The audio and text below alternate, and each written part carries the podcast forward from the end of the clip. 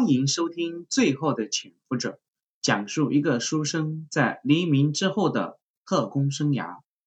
从这一节开始，我们讲本书的第一卷《泰斗之死》第一节《箱子里的尸体》。一九四九年七月的一天，香港夜幕，在维多利亚港，远处的灯火传来一阵阵喧闹。又有一艘闽浙方向驶来的客轮要停靠码头了。在港口外面一处僻静的地方，远远的开过来一辆汽车。汽车前后没有牌照。车停到海岸边上后，下来了两个彪形大汉。两个人警惕的看了看四周，确认没有人之后，他们从后备箱里面抬出了一个大箱子。箱子看起来相当沉重，两个彪形大汉抬起来颇为吃力。他们将箱子挪到岸边，然后直接扔进黑色的海水里。完事之后，两个人又抬头观察了一下四周，只有远处的港口传来熙熙攘攘的下船声。他们迅速上车，汽车吼叫着快速。离开了岸边。第二天，同一个地方，几个沿着海边捡垃圾的人发现了被海浪冲回岸边的箱子。几个人不由分说的涌上去。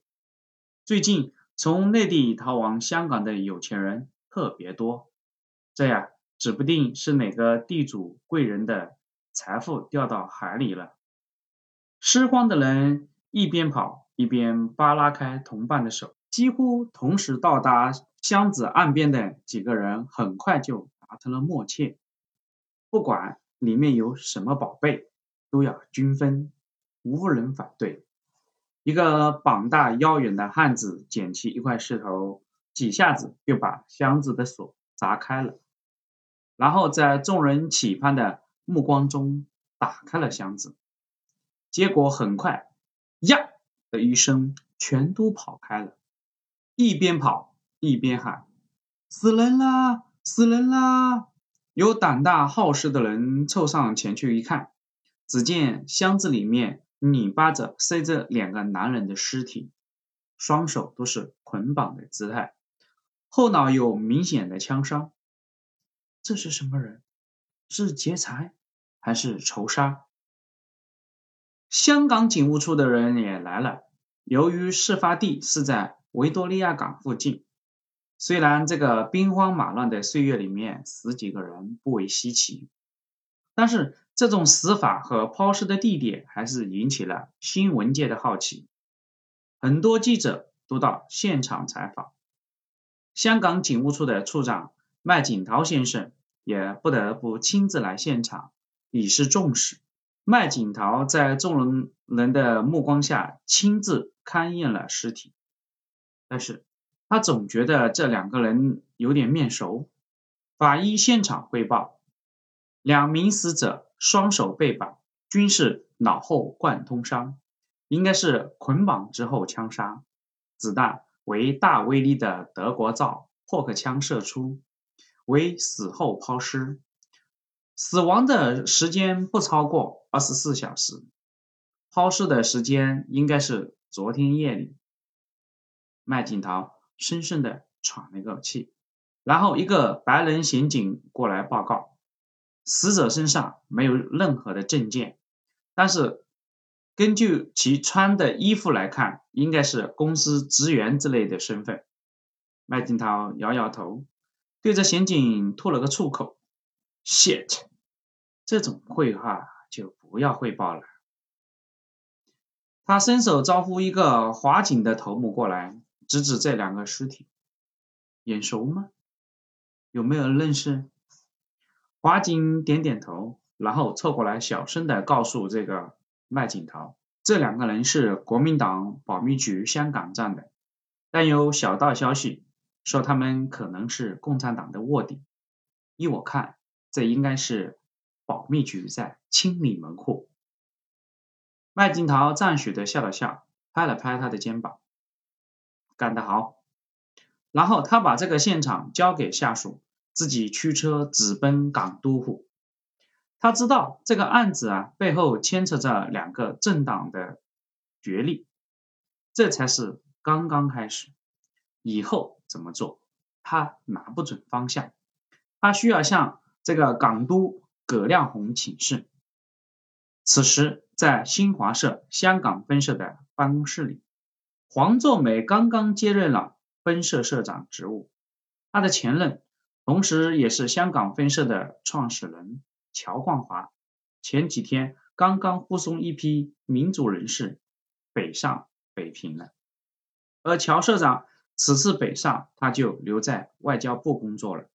黄作梅对外的身份是分社社长，对内还有一个身份，他就是港澳工委负责人，也就是中共香港。地下党的负责人，此刻他正盯着中央发来的密电，思考自己的工作。中央的电报中心思想很明确，他要求黄作梅由国民党在香港的势力做斗争，争取港英政府内部人士的支持，保护好在港的民主人士安全，做好民主人士甄别工作。护送参加政协会议民主人士北上。黄仲梅虽然是新上任的社长，但是他之前就长期在港澳一带工作，熟悉这里的环境和人。这几个任务即使中央不嘱咐，他心里也有数。而且目前最紧急的任务就是要严防国民党保密局的暗杀行动。之前克隆台发来的密电说。他们得到情报，保密局已经派出了暗杀小组来香港。此刻最要紧的就是弄清楚对方的实力和目标，这一点最要紧。秘书突然推门进来，黄总梅看到他脸上表情不自然，他把密电锁到抽屉里，让秘书关上门再说话。秘书比较年轻，显得是缺乏历练。他有点着急的汇报：“黄社长，我们刚刚得到消息，今天在维多利亚港附近发现了两具藏在箱子里的尸体。这两具尸体是……是……”黄作梅挥挥手，示意秘书不要着急。秘书继续汇报：“我们的人去现场看了，应该就是我们在保密局香港站潜伏的两名同志。”这个时候，黄作梅意识到问题严重了。这两个同志潜伏已久，近两年保护民主人士的行动中居功至伟。不论是保密局暗杀李济深，还是蔡廷锴，都是因为这两位同志的准确情报和配合，才使得两位民革党的首脑黯然北上。现在。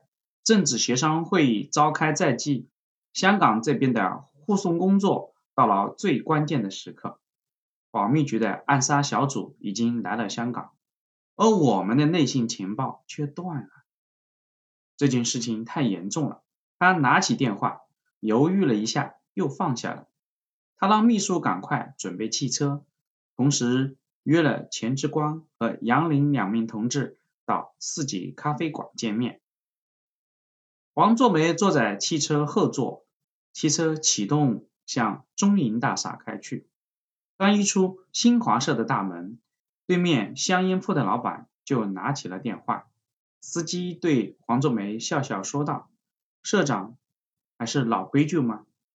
黄作梅摇摇头：“老规矩。”司机一踩油门，汽车疾驰了一段路，然后开始在各个弄堂里。七拐八绕，黄宗梅习惯了这种坐在汽车里甩尾巴的生活。如果不是安全问题，他宁愿不坐这种目标明显的汽车。现在的香港弥漫着紧张和激动的心情，向往共产党的民众普遍怀着激动的心情，准备迎接香港的解放。有些高楼上已经挂起了红旗。挂上了通告解放军胜利的标语。而对于逃亡到这里的国民党残余势力来讲，心情则是紧张和急躁的。他们大部分聚集在九龙城附近，那个地方已经公然挂上了青天白日旗。而对于香港的实际统治者英国港英政府，他们则是一种复杂的情绪。他们是既不欢迎国民党，同时也不欢迎共产党。但是另一方面，他们潜意识里面并不惧怕国民党，却对解放军怀有深深的恐惧。尤其是在四月份的紫石英号事件之后，目前香港警察们接到的指示就是：只要街面上不发生冲突，爱挂什么标语，爱喊什么口号，随便。他们目前首要的任务就是处理那些大量。逃亡来香港的人，维持香港的正常秩序。黄作梅的汽车在中银大厦附近的岔道里面来回的转了几圈之后，黄作梅在一个隐蔽的拐角下了车，汽车继续兜圈子，他信步走入一个胡同，钻进了一个不起眼的咖啡馆。四季咖啡馆里。黄作梅向钱之光和杨林两个人通报了克农同志的密电和刚刚发生的事情。钱杨二人也意识到问题的复杂和严重性。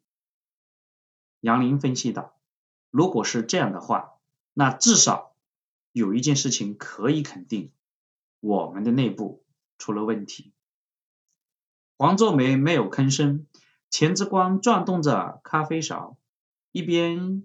像是思考，一边说：“现在找出问题要紧，更要紧的是怎么能尽快的阻止保密局的暗杀行动，并且尽快的组织民主人士北上。”王作梅抬起头：“嗯，我也是这个意思。内部的事情要查，但是手头上的工作更要抓紧行动。中央已经命令我亲自护送一批。”民族人士北上，留在香港的民主人士，他的保卫工作以及护送工作由二位负责。钱之光和杨林不约而同地坐直了身体，等待着黄作梅布置任务。黄作梅盯着二人：第一，虽然内线被断，但你们要尽快摸清保密局的底细，了解他们的目标和计划。第二。尽快找出泄密的源头，把它处理好。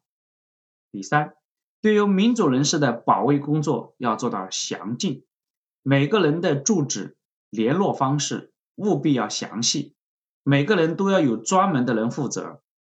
第四，分批次的组织民主人士北上。黄作梅抬起头来说道：“最后，工作中的重中之重就是龙云。”云南的卢汉有很大的起义可能，你们要联络香港警务处的内线同志，在龙宅的周围设置日常的巡逻线路，内紧外也要紧，坚决不能出任何差错。钱之光和杨林一起轻声的回答了一声：“是，保证完成任务。”黄作梅最后一个交代：“我走之后啊。”和中央的联络电台转移到华人公司，由你们二位负责。一方面就是联络方便一点，另一方面呢，我无法保证此次泄密有没有新华社内部的可能。在港督葛亮洪的办公室里，麦景涛滔滔不绝将刚才发生的事情和自己担心的事情一股脑的倒给了总督大人。最后，他带着警告的语气告诉葛亮红，自己已经得到了情报，国民党保密局已经派出暗杀人员来到了香港，目标就是倾向于共产党的那些人。对于阻止他们的暗杀行动，他有些力不从心，并不知道是否应该管这个棘手的事情。港督葛亮洪刚刚到任两年。他和坐在自己对面的辅政司列浩先生对视了一下，以外交人员特有的微笑，对麦景涛处长问道：“警务处长先生，如果有人要在你的管辖范围内杀人，你第一时间想的难道不是阻止对方，并且抓住凶手吗？”麦景涛愣了一下：“总督先生，这不是普通的案件。您的意思是让我保护共产党，同时阻止国民党？”葛亮红摇了摇头。为什么要分清哪个党派呢？只要他遵守香港的法律，我们都要保护他；只要他们违反香港的法律，我们都要阻止他们，甚至逮捕他们。麦景涛点点头，这个答案足够了。麦景涛心想，自己也是不走运。现在警务处虽然说，哎，自己是个处长，但是警务处的内部早就被。国共两党渗透了，如果不涉及到党派，不涉及到背后的军事对立和意识形态的对立，那还是很容易对付的。可是现在双方的背后是强大的共产党政权和虽然弱小，但是仍于很强势力的国民党政权，他们的背后可能还涉及到苏联和美国。作为英国殖民地的香港在中间。着实不好做人，尤其是现在香港人满为患，作为直接管理者的他，其实压力要比港督更大。不过，今天葛亮红的回答至少让麦景陶很满意，他已经知道自己接下来该怎么办了。送走了麦景陶，福政司列浩先生不解地问着葛亮红：“为什么不和他说的更清楚一些？”您的意见呢？葛亮红一脸凝重的看着列浩，缓缓的说道：“他们很难理解，不光在麦景陶他们眼里，甚至在香港本土的那些大人们眼里，香港和印度西南没有什么两样。但事实上并不是，香港不是单纯的殖民地，香港是租借来的。”不论是共产党还是国民党，都会在一九九七年七月一日收回香港的，这一点是不容置疑的，我的朋友。列浩先生不解的问道：“即使是这样，那是新界香港岛还是大英帝国的？”葛亮红摇摇头：“香港岛几乎所有的淡水、电力、食物。”燃料都来自新界和大陆，没有了新界，香港岛将变得毫无价值。关键的问题是，大英帝国也已经是今非昔比了，我们的国力根本难以维持对远东的威慑力。我了解国民党和共产党，在他们各自信仰的共产主义和三民主义之前，他们都是民族主义者。即使是能将香港的治权坚持到一九九七年，也不是一件很容易办到的事情。列浩先生还是没有得到自己满意的回答。那你为什么现在要偏向共产党那一方呢？也许你不承认，但我能感觉到。同时，我也相信麦景陶处长也会感觉到你的倾向。为什么不继续坚持前任港督？杨慕琦的计划呢？那样的话，香港的地位将和印度西南一样，联合国和美国也会支持香港，支持大英帝国的。葛亮红坚决的摇摇头：“No No No No，先生，请不要向任何人提起你刚才的想法。杨慕琦的计划会让大英帝国失去香港的。”列浩耸耸肩：“Why？”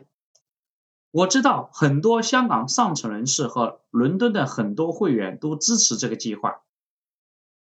葛良红把身子覆过来，列好也走到他的身边。